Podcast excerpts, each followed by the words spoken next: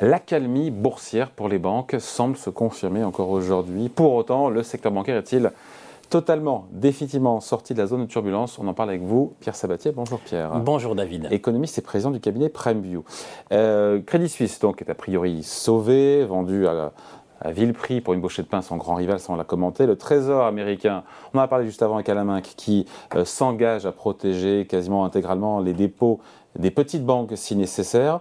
On se dit que le retour au calme, a priori, peut être, peut être durable ou, pas? Alors, cette séquence-là, pour nous, elle est vraiment marquante de la fin quand même d'un épisode qui a probablement été ouvert au, mois d'octobre dernier, celui du grand soulagement associé au fait que les thématiques inflationnistes étaient derrière nous. Donc je vais balayer, en fait, votre question euh, est intéressante, comme souvent d'ailleurs, David. Euh, tant mieux pour vous, et restez comme ça. Euh, cette question, en fait, du risque systémique, effectivement, on peut la balayer. Il était évoqué là très grande réactivité des autorités, qu'elles soient américaines ou suisses, pour gérer une problématique en fait de bank run, de panique euh, mm. bancaire qui pourrait amener à un risque systémique qui se diffuserait comme une traînée de poudre, comme à l'image de 2007-2008. Heureusement, on apprend quand même de, de l'expérience, c'est pas ce qu'on vit, c'est ce qu'on fait de ce qu'on vit. Et là, les autorités monétaires nous montrent qu'elles sont bien plus réactif face à une problématique, euh, une problématique de, risque systémique bancaire. Donc on va les, Donc tous les pare-feux, tous les pare-feux bah, possibles et imaginables ont été Comme d'habitude, finalement, bah, les, banques ou les banques centrales se positionnent comme assureurs en dernier recours. Voilà, acheteur en dernier recours, assureur en toutes circonstances. S'il y a un problème, je suis là. Jusqu'à même garantir, c'est effectif, garantir des dépôts de manière illimitée, ce qui évidemment. Aux États-Unis à terme n'a pas de sens parce que ça crée un aléa de moralité évident. Bon, mais on ne va pas y revenir là-dessus. Mais ça, c'est le sujet en fait de court terme, de tactique, de risque bancaire qui se diffuserait et nous amènerait vers un infarctus. Parce que c'est ça le sujet en fait. Est-ce qu'on rentrait dans un infarctus, avoir une chute brutale où la confiance disparaît en totalité, les gens veulent récupérer leur pognon mm. pour ensuite derrière aller mettre sous l'oreiller pour éviter en fait, parce que plus personne ne se fait confiance, ça c'est probablement réglé. Par contre, il faut comprendre que, et pourquoi je parle de la fin d'un épisode qu'on datera d'octobre jusqu'à euh, octobre 2022 jusqu'à mars 2023, c'est qu'on était dans un temps durant lequel, en fait, les investisseurs été rassurés parce que ils deviennent convaincus que la thématique inflationniste est quand même grosso modo derrière nous, et c'est ça qui nous a fait mal et peur en 2022, et que pour le moment, on a, et pendant un temps, on n'a pas eu de dégradation des données économiques. Mhm. Euh, l'économie réelle ne nous a pas donné de symptômes de vrai ralentissement. Ce qui est intéressant dans l'épisode qu'on vient de vivre au cours des dix derniers jours, c'est qu'on rentre probablement dans le temps où l'économie réelle va commencer à supporter les conséquences des dégradations des conditions de financement qui ont été orchestrées euh, depuis l'année dernière. Et je vais vous donner un chiffre. Et c'est là où c'est compliqué qu'on fait nos métiers. Le temps des marchés financiers n'est pas celui de l'économie réelle.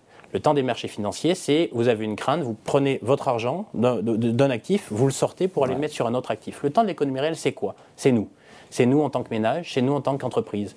Et donc la manière dont on agit, hein, dont on se comporte en tant que consommateur ou en tant qu'investisseur lorsqu'on est entrepreneur ou même ménage, eh bien, on n'est pas des hors-bords, on est plutôt des paquebots.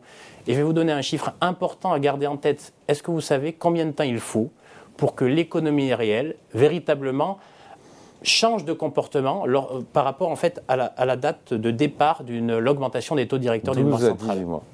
12 à 18 mois. Quelle est la date de la première hausse des taux directeurs aux États-Unis? Mars 2022. Hmm. On est en mars 2023 en Europe, on est plutôt sur le mois de juillet. C'est ça qui est important de bien comprendre, c'est qu'en réalité, l'absence de réaction de l'économie réelle, l'absence de réaction en fait des mm. consommateurs des ménages, l'absence de réaction d'investisseurs. avec les banques Mais je vais vous expliquer, c'est qu'en fait, nous rentrons dans le temps où c'est pas un risque systémique qu'il va falloir appréhender. c'est un risque de crédit. un risque de crédit. Mm. Qu'est-ce que c'est 2007-2008 Ce n'est pas qu'un risque bancaire, c'est aussi le fait que les taux de défaut sur, à l'époque, le financement immobilier, était resté à 0,5 ou 1% pendant 10 ans, et du coup, les gens considéraient ça comme acquis. Et quand le taux de défaut passe de 0,5 à 20, eh bien, naturellement, là, on est en difficulté. Donc, à votre question de risque systémique bancaire, est-ce qu'on est à la veille d'un infarctus associé à cela? Non, parce qu'on administre en fait la finance et l'économie aujourd'hui. Et donc la Banque centrale a dit non, ça ne se produira pas. Maintenant, il n'empêche que euh, une banque qui a un portefeuille de crédit qui fonctionnait ou paraissait bon dans un temps où la conjoncture était bien orientée, eh bien, va probablement révéler sa faiblesse avec des taux de défaut qui commencent déjà à augmenter sur des crédits auto, sur des crédits à la consommation.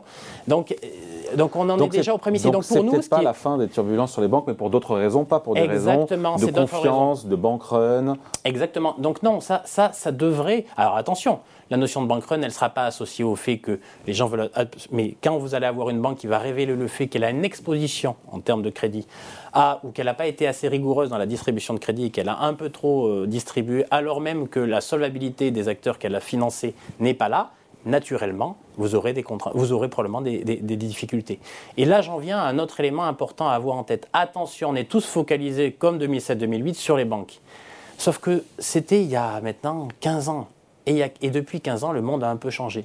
Jusqu'en 2007-2008, on va dire que le mode de financement des acteurs économiques, des entreprises, il était beaucoup intermédié par les banques. Les banques s'en chargeaient. C'est plus le cas aujourd'hui. Aujourd'hui, beaucoup de fonds de private equity, de crédit privé. C'est-à-dire qu'aujourd'hui, l'essentiel, en fait, et surtout aux États-Unis, sur tout ce qui est. C'est intéressant, la Silicon Valley Bank, elle porte bien son nom. C'est presque un symbole de, de dire que c'est cette banque-là qui était en difficulté. Pourquoi? Parce que le modèle économique de beaucoup de startups, c'est quoi?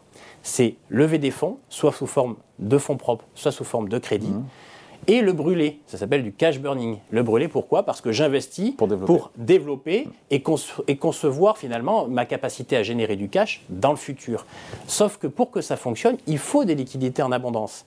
Et qu'est-ce qu'on voit? On va rentrer dans le temps où la liquidité se raréfie. Et c'est ça le sujet. C'est pas parce que les banques centrales ont fait des accords entre elles et qu'on dit, les gens me disent, oui, mais ça y est, le quantitative tightening, vous savez, la réduction du bilan de la Banque centrale américaine, c'est terminé. Oui, il a réaugmenté, mais ça n'a strictement rien à voir avec une banque centrale qui offre finalement des liquidités aux banques pour éviter un bank run. Ça n'a rien à voir avec une banque centrale qui achète des obligations pour inonder le marché de liquidité. Ça n'a strictement mm. rien à voir, donc ce n'est pas le même impact. Donc le vrai sujet, il est là. Aujourd'hui, une grande partie du financement de l'économie réelle, elle est passée par des acteurs qui ne sont pas régulés. Or, et donc, si un pet, ça pourrait venir de. Eh bien, le ralentissement conjoncturel qui n'est pas de nous, c'est ni bien ni mal, c'est comme ça, ça a toujours été comme ça. 12 à 18 mois pour que les acteurs ajustent ou s'ajustent. Alors, chez certains secteurs, ça va beaucoup plus vite. Hein. Le monde de l'immobilier aux US a déjà corrigé de manière assez importante et maintenant, c'est les prix qui suivent. Sachez une chose, c'est qu'en Europe, tout à l'heure, j'évoquais le fait que les taux ont commencé à monter en juillet 2022 en vérité plutôt en septembre. D'ores et déjà, le monde de la promotion immobilière est en grande difficulté en Europe. On, on commence à voir en fait les premières faillites. Et tout ce qui tourne autour de l'immobilier de nos côtés commence à être un peu en difficulté. Donc il faut faire attention à cela. C'est que le, le monde n'est plus celui de 2007-2008. Il est moins intermédiaire. Les banques sont évidemment euh, une pierre angulaire de nos économies, mais on a beaucoup financé à travers des acteurs qui ne sont pas régulés. Et j'interroge le fait, parce que tout à l'heure on évoquait le fait qu'il y a moins de leviers dans les banques, c'est vrai, c'est vrai. Mais d'autres ont des leviers qui sont tout aussi importants. Et à force d'avoir vendu du private equity ou même de l'immobilier comme des substituts obligataires, en oubliant le fait que ça pouvait très bien marcher et avoir des jolis rendements, mais aussi moins bien marcher, on risque, on peut avoir en fait, parce que le sujet du bank run, c'est d'abord adossé à une notion de confiance. Et on peut avoir aussi une confiance qui s'érode. Et là, j'en reviens en fait à 2007-2008. Vous savez quel est le point de départ de la crise financière en 2007-2008 C'est pas en fait des grandes pommes, c'est pas des grosses pertes. C'est alors je ne vais, pas donner de nom, mais un fonds monétaire en France, un fonds monétaire, monétaire tilté, hmm. si je rapporte les taux directeurs, mais un petit peu plus. C'est ça la hmm. promesse. C'est le fait qu'ils avaient promis grosso modo du 2 ou du 3. La banque d'un monde qui change. Hein. Et, euh, hein, et, le, fait en fait qu'ils aient fait du moins 1. Hmm. voyez? Et c'est ça en fait le début de la crise financière. C'est parce que quand les gens avec un gel cru, aussi, avec un gel des fonds. Évidemment, mais c'est à dire que quand vous investissez dans quelque chose, il faut que la promesse qui soit faite soit claire et transparente. Et le fait que les gens, et même pour 3% au lieu de moins 1, moins 1, c'est pas très grave. Mais quand vous avez promis, c'est certain, je ne peux pas être négatif et que vous êtes négatif, la mm. promesse est rompue et c'est là où la confiance s'érode. Donc, il ne faut pas être du tout catastrophiste effectivement, ce bank run-là est évité parce que les autorités, notamment monétaires, ont gagné en maturité. Donc ça veut dire que la, panique ne peut pas repartir de plus belle. Qu'est-ce qui pourrait faire repartir Ah ben non, mais là, là, des taux de défaut. Là, ça, il va falloir des taux de défaut, des acteurs bah, de, de, fonds de private equity, ou des niveaux de valorisation qui ne sont pas les mêmes, euh, sur du crédit privé, sur des fonds obligataires. On l'a déjà évoqué ensemble. Là, pour nous, aujourd'hui, on, on, était vraiment, et c'est encore le cas depuis octobre dernier, on vous dit, c'est une opportunité, une opportunité historique pour les actifs obligataires. Mm. Les obligations, c'est vous savez ce que vous mettez, vous savez ce que, ce que vous allez toucher. Sauf pendant 10 ans. Sauf risque de crédit. Voilà, oui, sauf risque de crédit. Et pendant 10 ans, les investisseurs ont été privés de cet actif mm. qu'ils adorent par construction et par essence. Et là, pour la première fois depuis 10 ans, en fait, ils peuvent avoir des obligations qui rapportent. Merveilleux. Sauf que ça n'est vrai que pour des émetteurs qui sont sûrs. Hum. Donc la partie souveraine, pas de souci. La partie investment grade, vous savez, c'est les entreprises qui sont bien notées ou dans lesquelles il y a assez peu de risques de défaut, hum. pas de souci. Mais sur la partie high yield, là, attention, on a des niveaux de rendement qui sont clairement euh, en dehors d'une bonne adéquation entre la conjoncture actuelle. Ils ne sont pas assez élevés au vu du risque porté bah, par les banques, les, boîtes qui, euh, qui empruntent. Pareil dans l'immobilier l'immobilier financiarisé, le rendement de 5 ou de 4 ou de 5 qui était formidable quand l'obligataire rapportait rien du 0 ou 1, mm. formidable. Mais quand, si imaginez que l'immobilier puisse rester à 4 ou 5 quand l'obligataire vous rapporte du 4 ou 5, eh bien ça ne marche pas. Ça veut dire qu'il va y avoir des ajustements de prix obligatoires. C'est-à-dire qu'il faut mm. savoir que de l'immobilier, ça doit rendre, par exemple, 2 à 3% de plus que l'obligataire souverain. C'est comme ça et c'est logique. Parce qu'en gros, le risque que vous prenez à investir dans une classe d'actifs qui n'est pas administré n'est pas le même. Euh, et on finit là-dessus juste, donc la panique, il n'y a pas de raison qu'elle reparte, sauf s'il y a des problèmes. Non, il n'y aura pas d'infarctus, mais ça peut plus être la lèpre que l'infarctus. Ouais, ce qui n'est pas génial non plus. Euh, comment savoir si d'autres banques, à l'image de SVB, n'auront pas euh, d'énormes pertes dans leur portefeuille obligataire du fait de la remontée des taux d'intérêt des banques centrales ah bah, Parce qu'il y a comme un défaut de la gestion active-passive, comme on dit, euh, et de la gestion de taux d'intérêt par, là, là, il y a une inadéquation, donc ça arrive. On est sur les grands acteurs quand même, ils sont quand même très très régulés, ils sont quand même très observés. Donc voilà, sur des banques plus confidentielles comme celle-ci, c'est possible. Sur des grandes banques européennes, ça paraît, ça, paraît en fait, c'est pas ça le vrai sujet. Le vrai sujet, c'est vraiment du défaut sur les portefeuilles de crédit. Donc on ne croit pas en fait au fait que on va pour le coup lever le couvercle en se disant c'est pas possible et elles sont au bord de la faillite. Voilà, ça c'est pas notre sujet. C'est-à-dire que la régulation européenne a été bien faite sur le secteur bancaire. Sur le secteur bancaire. Attention. Sur le secteur bancaire, Mais en gardant bien en tête qu'il y a toute une. C'est très bien, hein, on peut être hyper bon dans un secteur, mais si grosso modo un gros tuyau a été branché par ailleurs et lui on l'a pas du tout regardé. On parle du secteur non bancaire, c'est ça qui finance l'économie. Qui finance l'économie réelle et l'essentiel de tout ce que les gens ont adoré. Hein, des startups ou autres, je rappelle, le cash burning, c'est essentiellement financé à travers pas des banques, mais des fonds. Et les fonds, ils ne font pas que de l'equity, ils font aussi en fait de la dette. Voilà. Point de vue signé Pierre Sabatier, économiste et président du cabinet PrimeView. Merci Pierre.